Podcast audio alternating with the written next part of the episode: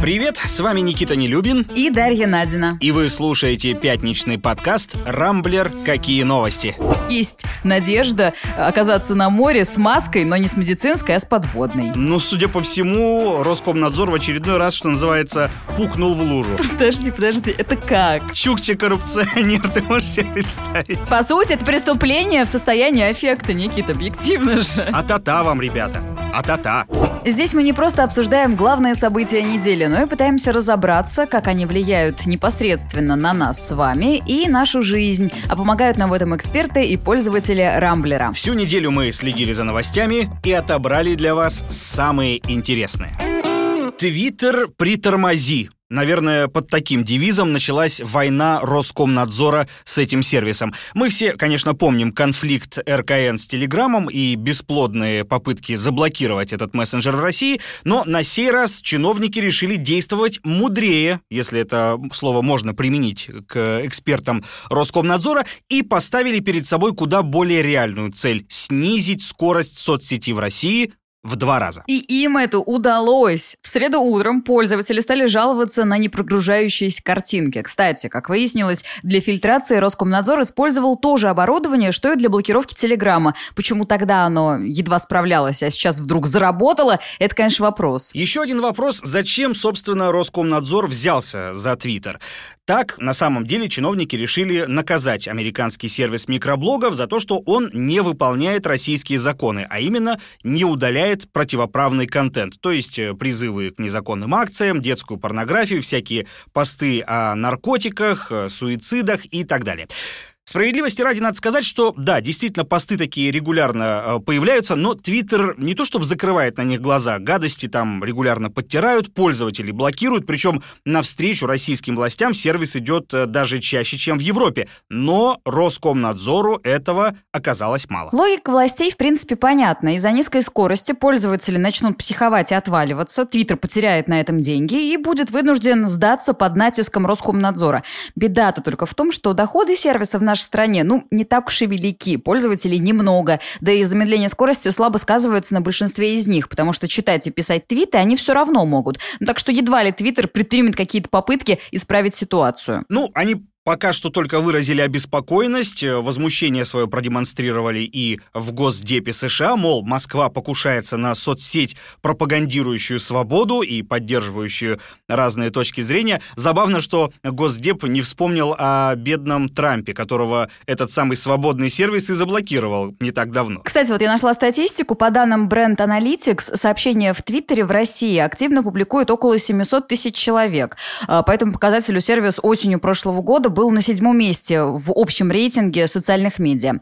А по данным другой организации SimilarWeb, сайт Твиттера 21 по популярности в России. Объективно говоря, показатели, ну, скромные. И, честно говоря, у меня почти нет знакомых, которые еще бы пользовались Твиттером. Годы его славы, мне кажется, уже давно прошли. Тут я с тобой полностью согласен. Другое дело Facebook, который, кстати, уже на очереди. Э, Facebook и зарабатывает в России куда больше, и, соответственно, замедление скорости для для него будет куда болезненнее. Проблема в том, что в войне Роскомнадзора много сопутствующих жертв. В четверг, например, отвалились сайты Кремля, правительства, почты, там мы и посылки отправлять начали с опозданием из-за этого. Короче, только представь, что Роскомнадзор начнет одновременно душить Твиттер и Фейсбук. Вот как бы в этот благодатный день не рухнул вообще весь Рунет. Ну, собственно, практически репетицию этого самого э, мы, по сути, и видели. Ведь э, в среду с перебоями работали не только государственные сайты, но и другие интернет-ресурсы, в доменное имя которых входит сочетание t.co.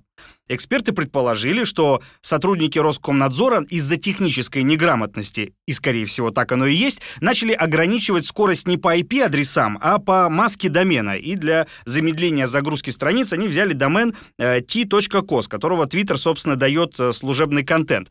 Под эту маску, соответственно, попали все ресурсы, в названии которых было вот это сочетание букв. И в итоге замедление Твиттера сказалось на работе таких сайтов, как rt.com, microsoft.com, Reddit.com Pinterest.com, ну и так далее. Власти отрицали, что правительственные сайты упали из-за их действий, а проблемы, которые возникали при загрузке Гугла и Ютуба, там тоже были проблемы, свалили на даты сервер в Страсбурге. Короче, главное ведь всегда найти крайнего, да, и кого-то другого обвинить. Ну, собственно, никто ничего другого от Роскомнадзора и не ожидал, по большому счету. Они тут вчера, кстати, поспешили отчитаться. Значит, работа Твиттера замедлена на 100% мобильных сетей и на половине стационарных, а связанных связанных с этим инцидентов якобы не зафиксировано. Замедление распространилось на доставку картинок, а также аудио и видеоконтента. Вообще, я из Твиттера удалился еще бог знает когда, но о, после того, как я прочитал эту новость от Роскомнадзора, решил сразу э, проверить. Так, что получилось? Зашел, щелкнул там наугад по какому-то одному из трендовых хэштегов,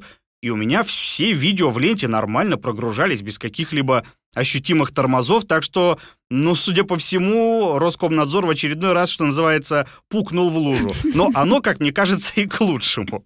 Погоди, сейчас они натренируются, всему научатся, и вообще Твиттер нам отключат. Хотя, опять же, я страдать по нему не буду, а вот отключение Фейсбука, например, меня расстроит. У меня там довольно много всяких фоточек прикольных накопилось. Не хотелось бы все это дело терять.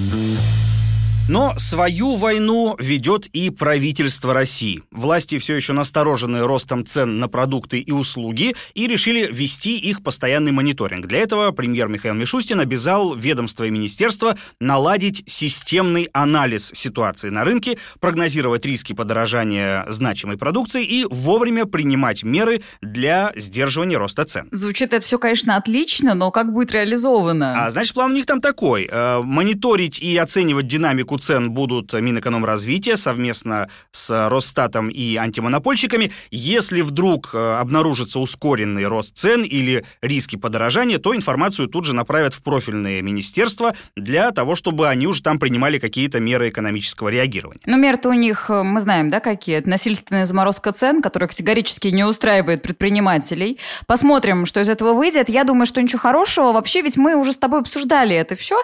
Не с тем борется правительство. Надо людям больше больше денег просто дать, налоги снизить, пособия повысить. А вот бороться с растущими ценами – это путь к дефициту и другим рыночным проблемам. Согласен с тобой. Например, к таким, как э, рост контрафакта. Буквально на днях читал, что из-за высоких акцизов и обнищания людей доля контрафактного табака, например, к концу года дойдет до 30%. Ничего себе. Да, а вот по поводу налогов и пособий в этом направлении решили как раз двинуться депутаты от ЛДПР. Они разработали законопроект, который отменяет э, НДФ НДФЛ для россиян, зарабатывающих 17 тысяч рублей и ниже в месяц, а компенсировать потерянные доходы предлагают за счет богатых. Старая добрая прогрессивная шкала налогообложения. Да. Уж сколько лет ее предлагают, все никак не одобрят. Вообще нынешняя идея, э, мне кажется, здравой. Я читала, там пру- круто же. Людей, зарабатывающих всего 17 тысяч в месяц, у нас довольно много. Это 9 миллионов человек или 15% от общего числа налогоплательщиков.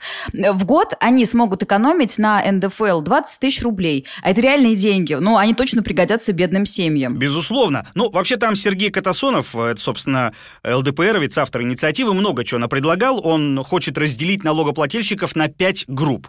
Для второй, которая зарабатывает от 17 до 417 тысяч рублей в месяц, ставка НДФЛ должна остаться на нынешнем уровне, то есть 13%. Это самая многочисленная группа, в нее входят около 54 миллионов человек. А вот для богатеев из третьей, четвертой и пятой групп налоги поднимут. Дальше много цифр будет. Смотрите, значит, люди с доходами от 5 до 10 миллионов рублей в год должны будут платить 625 тысяч рублей налога, плюс 15% от суммы, превышающей 5 миллионов. Для тех, чьи доходы достигают 100 миллионов рублей в год, а, депутат предложил установить налоговую ставку в 1 миллион 300 тысяч, плюс 25% от заработанной суммы свыше 10 миллионов. Для тех, кто зарабатывает более 100 миллионов, 24 миллиона налога и 35% от суммы, превышающей превышающие эти самые 100 миллионов. Вот в эти самые минуты я вспоминаю свою учительницу по математике, которую я плохо слушал на уроках в школе. Сложно мне сразу скалькулировать какой-то процент, но я знаю точно, что я вне опасности, я во второй группе, и, в принципе, меня 13% вполне устраивает. Интересно, что о повышении ставки думает тот самый 1% богатых россиян, которым, собственно, и платить придется больше. Что они думают, догадаться несложно. Также можно предположить, что закон этот лоббисты олигархов не пропустят. Как это бывало уже и в прежние годы. А жаль, хороший закон. Вот такой бы я точно поддержала. Кстати, к категории очень обеспеченных людей относятся ведь и видеоблогеры. Есть, например, такие, кто зарабатывает, ну, существенно больше 100 миллионов э, в год. И на них в нашей стране тоже хотят ввести налог. Об этом пару дней назад буквально э, писали ведомости. Если закон примут, то иностранные платформы YouTube, TikTok, Instagram и так далее будут выплачивать России НДФЛ а с доходов от рекламы наших блогеров. Но это ведь и по самим ютуберам, я так понимаю, ударит, потому что Google буквально вчера э, заявила, что с лета может начать удерживать налог э, с видеоблогеров за пределами США, которые получают доход от рекламы.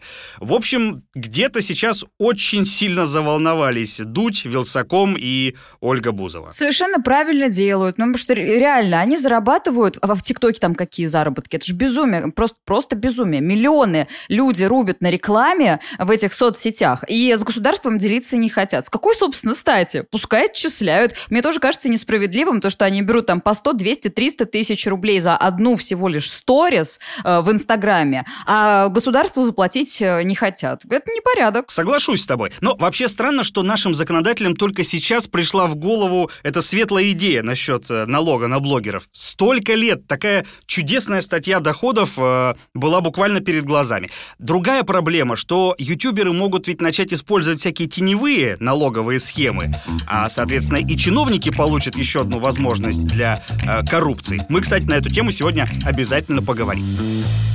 Вчера весь мир праздновал годовщину с начала пандемии. 11 марта 2020 года Всемирная организация здравоохранения официально признала, что вспышка китайского коронавируса – это проблема мирового масштаба. Да уж, что называется, праздник со слезами на глазах. По моим ощущениям, кстати, прошел не один год, а все пять. И до сих пор сложно привыкнуть э, к той новой реальности, в которой мы сейчас все живем.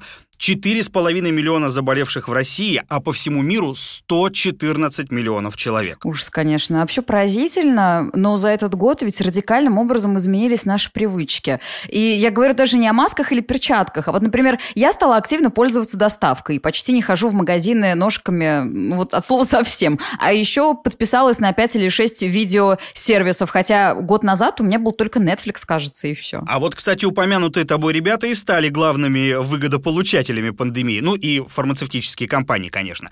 С интересом вообще наблюдаю за тем, как они мочат друг друга в публичном поле, критикуют вакцины конкурентов. Вот буквально вчера, например, стало известно, что э, препарат от э, AstraZeneca якобы может приводить к тромбам у пациентов.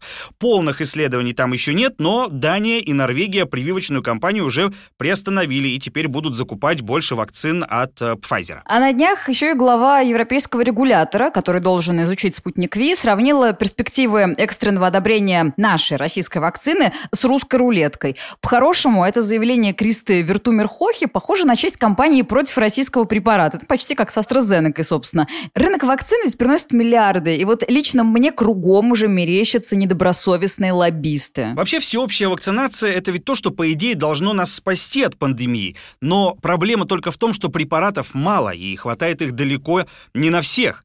А, пока прививочная кампания идет только в богатых богатых странах и в России в том числе, но темпы... Как ты разделил, интересно. Богатые страны и Россия. Да, но темпы все равно низкие, поэтому рассчитывать, что 2021 год будет лучше, чем 2020, не приходится. Об этом говорит Константин Северинов, заведующий лабораторией Института молекулярной генетики РАН и Университета Ратгерса. Знаете, есть такая фраза «рукописи не горят». Так вот, рукописи не горят, а вирусы не исчезают ну, за исключением единственного случая ОСП, но и тот никуда не исчез, до сих пор находится в двух лабораториях, одна в Новосибирске, другая в Атланте, Джорджия. Поэтому, конечно же, вирус, раз возникнув, никуда не исчезнет. Уровень вакцинации у нас зашкаливающий низок. И маловероятно, что он э, будет сильно увеличен в ближайшее время. По причине того, что э, то ли за счет сильного антивакцинного движения, то ли за счет недоверия к отечественным вакцинам но, прямо скажем, очередей на вакцинацию не наблюдается. Поэтому сколько людей решат вакцинироваться во всем мире, это вопрос открытый, но вряд ли это будет уж прямо 100%.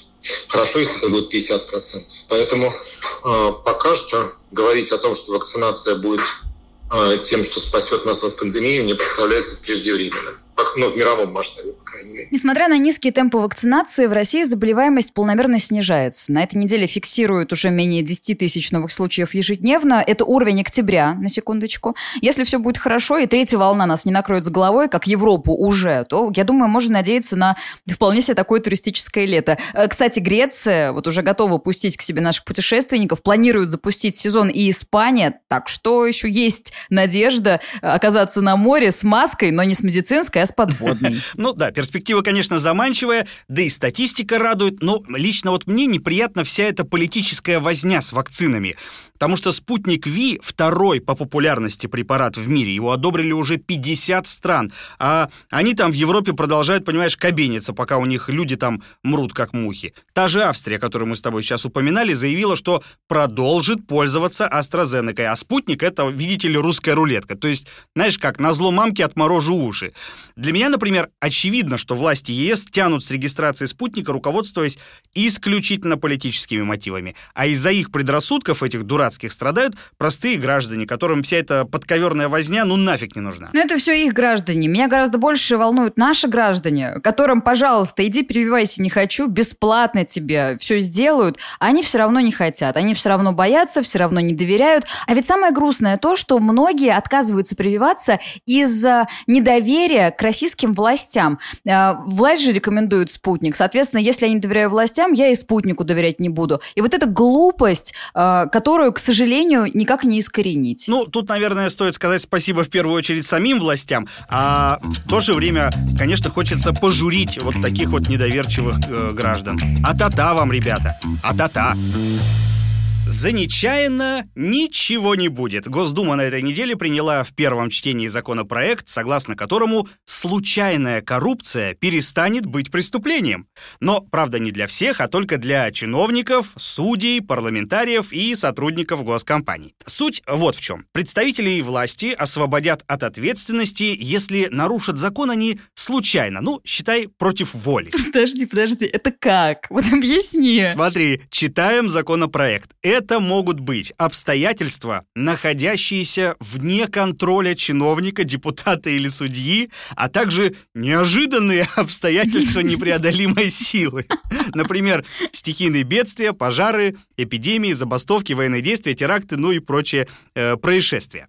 Короче, ну, началось землетрясение, представь, и в руки к чиновнику случайно с неба свалились деньги. Или, ну не знаю, во время теракта кто-то предложил ему сумку с деньгами подержать. Слушай, ну это же звучит как бред. А главное, бред избыточный, потому что, насколько я знаю, в действующем законодательстве у нас уже есть норма, которая освобождает человека, не чиновника, а любого человека от ответственности за преступление, совершенное по незнанию. Совершенно Но если верно. дали тебе, правда, конверт с деньгами подержать, и ты не знал, что там деньги, тебе просто дали подержать, то тебя за это не посадят и так. Зачем еще один закон? Согласен. Подобные инициативы вообще кажутся достаточно странными, учитывая то, э, с каким рвением наше государство пытается очистить себя от коррупционеров. Потому что едва ли не каждый день мы слышим о новых делах э, против чиновников. А не так давно генпрокурор Игорь Краснов рассказывал, что число коррупционных преступлений, выявляемых в России, растет Второй год подряд. В прошлом году на целых 63 миллиарда сволочи наворовали. Ты погоди, сейчас вот закон примут и выяснится, что 60 миллиардов из них по незнанию взяли. Безусловно. Кстати, про статистику. Э, на днях э, все та же прокуратура назвала регионы лидеры по уровню коррупции. Значит, на первом месте Москва, но тут никаких сюрпризов. Далее Татарстан, Ставрополье, Московская область. Наименьшее число взяток в прошлом году зарегистрировали на Чукотке. Чукче-коррупционер, ты можешь себе представить? Э, в еврейской автономной области и в Хакасии. Ну, понять, кстати, почему в лидерах Москва просто. Тут больше всего денег, значит, и коррупционеров. Вот ездят на красивых машинах, любуюсь на них каждый день. Ты знаешь, вообще я бы предложил нашим депутатам пойти еще дальше. И э, как к тем самым обстоятельствам непреодолимой силы причислил бы, ну, не знаю, например, само желание чиновника брать взятку. Оно ведь тоже может находиться вне контроля. О, да. Представьте, да, предложили, например, какому-нибудь российскому министру чемодан с валютой. И тут же у него в голове зазвучали голоса «Бери, бери!» Разум у него затуманился, а рука против воли сама. Хватит! По сути, это преступление в состоянии аффекта, Никита, объективно же. Безусловно. И как, скажите, в такой ситуации можно себя контролировать? Я считаю, вполне себе форс-мажор, очень непреодолимой силы. Поэтому, если кто-то из Госдумы нас сейчас слышит, господа депутаты, ловите идею насчет поправки. Денег не надо. Скандал в королевском семействе. На этой неделе весь мир обсуждал интервью Меган Маркл и принца Гарри, которое они дали Опре Уинфри. Молодая чита рассказала о том, как они оба страдали в Великобритании и как теперь счастливы быть простыми людьми. Меган пожаловалась на расизм в Букингемском дворце. Очень много шума наделало именно это ее признание. Якобы некоторые придворные и члены семьи обсуждали, какого цвета будет кожа у их с Гарри ребенка. Кстати, малыш пошел в отца и на на мать совсем не похож, что, мне кажется, очень странно. Ну, а Гарри рассказал, как его родственники боятся журналистов, а еще, что их с женой отрезали от семейных счетов в банке. Короче, прополоскали королевское белье как надо, и перед несколькими десятками миллионов зрителей. Я посмотрела тезисы интервью, и вот честно, но это похоже на какое-то нытье и пустые жалобы. Э, так, кстати, считаю не только я, но и большинство британцев, потому что поддерживают откровения молодых менее 20% жителей королевства, судя по свежему опросу вопросу. Ну, были там в этом интервью и достаточно милые моменты. Например, пара рассказала, что ждет еще одного ребенка, девочку, а еще о том, что их свадьба на самом деле состоялась на несколько дней раньше официальной церемонии. За три дня до нашей свадьбы мы поженились. Никто этого не знает, но мы позвонили архиепископу и просто сказали, послушайте, это событие для всего мира, но мы хотим, чтобы наш союз был между нами. И клятвы, которые мы повесили в нашей комнате. Только мы вдвоем с архиепископом Кентербери английским. И это было самое главное. Только мы трое. Только мы трое. Но, тем не менее, заявление Меган и Гарри, особенно о расизме, это мощный удар по королевской семье. Сейчас к монаршей династии и так приковано повышенное внимание из-за сериала «Корона». Неделю назад, кстати, четвертый сезон получил «Золотой глобус». А тут еще и новое обвинение в черствости, жестокости и вот этом всем. Королева несколько дней медлила, потом, правда, сделала через пресс-службу заявление. Оно было достаточно мягким, дипломатичным дипломатичным, пообещала разобраться, кто в доме поддевал Меган из-за цвета кожи, а Уильям, насколько я помню, сказал, что, дескать, наша семья вообще ни разу не расистская. Мне искренне жаль королеву, потому что откровение Гарри и Меган похоже на рекламную кампанию. Вот ребята отрезаны от счетов семьи, им надо зарабатывать, надо привлекать к себе внимание, да? Э, пара ведь еще в прошлом году заключила контракт с Netflix, и кажется, что это интервью Опре — это просто тизер их будущего шоу. Ну, как-то некрасиво все это. Я, пожалуй, с тобой соглашусь, потому что цель пары мне тоже не совсем понятна. Игорь Дьячук, автор блога о королевской истории, монархии и геральдике, считает, что инициатором всего мероприятия могла быть амбициозная Меган. Ни Меган, ни Гарри ничего серьезного не сказали. Вопрос возникает, зачем? Зачем это Гарри, непонятно окончательно бесповоротно, потому что у нее и так напряженные отношения в семье, и с братом, и тем более с отцом и даже, наверное, с бабушкой, хотя он всегда был любимцем Елизаветы. Зачем это Меган? Ну, опять-таки, вкладывается впечатление, что она просто не очень умная женщина. Первоначально она пришла в королевский дом и э, считала, что быть принцессой – это такое некое удовольствие. Оказалось, это тяжелой, сложной работой, которую не устроила. Возникает вопрос, чего же она хочет? Тут ответа нет. Скорее всего, было желание написать мемуары, продать свою историю какой-то кинокомпании. Поэтому подобное интервью – это какого-то рода попытка воздействовать на семью, что если вы нам будете мешать, то мы можем сделать еще что-то. Вообще, если честно, не очень я люблю все эти светские скандалы и интриги, а почти наверняка в Букингемском дворце много чего творится, и в каждом шкафу у них там по скелету, а то и по несколько. Но мы ведь по большому счету вообще не знаем ничего о том, что там на самом деле происходит, и поэтому можем только фантазировать на эту тему и опираться только на, ну не знаю, свои какие-то оценочные суждения. Лично я думаю, что Меган и Гарри ушли из королевской семьи явно не от хорошей жизни. И наверное, допускаю, что многое из того, что рассказала э, герцогиня в интервью, это правда. Да я тоже не думаю, что она врет. Другое дело, что просто ее жалобы кажутся смехотворными. Какой-то там у них был скандал, значит, с женой Уильяма из-за платьев для девочек-цветочниц на свадьбе. Она рыдала, из-за этого страдала, потом у нее были мысли о суициде. Ну, блин, вы серьезно? Ну, как-то это все... Кажется, все это довольно-таки смешным, особенно по сравнению со страданиями той же самой Дианы, которого, да, совсем недавно сериал «Корона» описал э, прекрасно заново проблемы, э, которые были у э, принцессы. Вот у нее, правда, были проблемы, так проблемы. А это Меган, не знаю. Ее слезы у меня совершенно не вызывают никаких эмоций. Мне знаешь еще что кажется? Что для россиян, ну, для простых вот наших соотечественников, эта вся история вообще не актуальная. Ну, вот если подумать на секундочку, где мы, и где Виндзоры, блин? А я тебе отвечу, я тебе отвечу. Гарри, он шестой в очереди на британский престол. А на русский престол он, кажется, пятый или четвертый в очереди. Ну, если бы у нас было это все. А, на греческий престол он тоже там раньше в очереди стоит. Так что он гораздо ближе к нам, чем тебе кажется. Слушай, ну, у нас все равно и своих скандалов хватает. Вот, например, буквально вчера в правительстве Крыма разыгралась такая драма, так. которая, на мой взгляд, меркнет совершенно на фоне британских этих страстей и уж точно не снилась э, сценаристам сериала «Корона». Короче, проходило совещание, выступал глава республики Аксенов, но внезапно его прервала министр культуры Крыма Арина Новосельская – Своими словами это, конечно, не передать, поэтому предлагаем послушать. Начало года что-то ждали, ждали, ждали, рассматривали. Потом раз, осенью заключили контракт, и опять и не успели, коллеги. Поставили как обезьяне. Арина Вадимовна, успокойтесь, вы чего там? Что вообще, что ли, Коллеги, ну это, это, это что такое? Это, кстати, фрагмент прямого эфира телеканала Крым-24. Прямого эфира? Серьезно? То есть министра культуры услышали и увидели, ну, примерно все. Ну, все должны знать, где находится прачечная, да.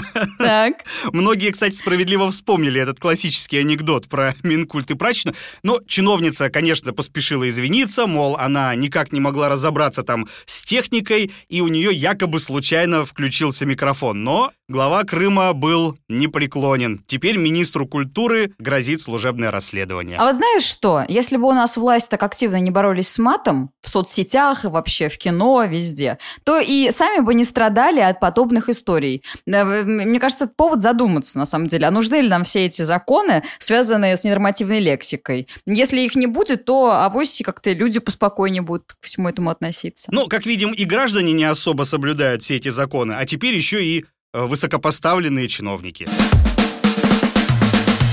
Ну что, на этом пока все. Вы слушали пятничный подкаст «Рамблер. Какие новости?». В главных событиях недели разбирались для вас Никита Нелюбин и Дарья Надина. Не пропускайте интересные новости, слушайте и подписывайтесь на нас в Google Подкаст, Apple Подкаст, Яндекс Музыки и Castbox. Увидимся на rambler.ru. Хороших вам выходных!